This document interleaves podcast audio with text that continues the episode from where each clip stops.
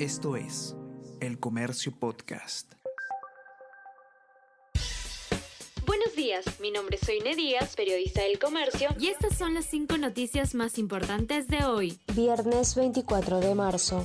Gobierno anuncia que el niño costero llegaría al país en abril o mayo. Fenómeno se mantendría hasta junio. Presidenta agregó que el niño global se desarrollaría en diciembre o enero del próximo año. Tenemos muy poco tiempo para trabajar, declaró. Asimismo, según el primer ministro Otárola, el INDECI está restableciendo almacenes y capacitando a autoridades para responder rápido a emergencias. Aumentará el apoyo de las Fuerzas Armadas. Chats contradice versión de Dina Boluarte sobre su agenda de campaña. Mensajes de junio del 2021 con su ex asistenta revela la existencia de un cuaderno el cual había sido negado por la presidenta.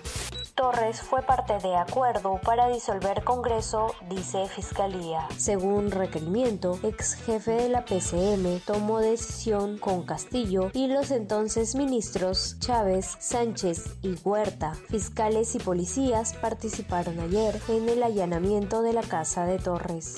Caso de polio detectado en Loreto corresponde a versión rara del virus, señala experto. Pese a que el MINSA dice que es una infección aislada de poco riesgo, el médico Juan Celis recomienda no descartar nuevos contagios. Asimismo, las bajas tasas de vacunación pueden generar brote.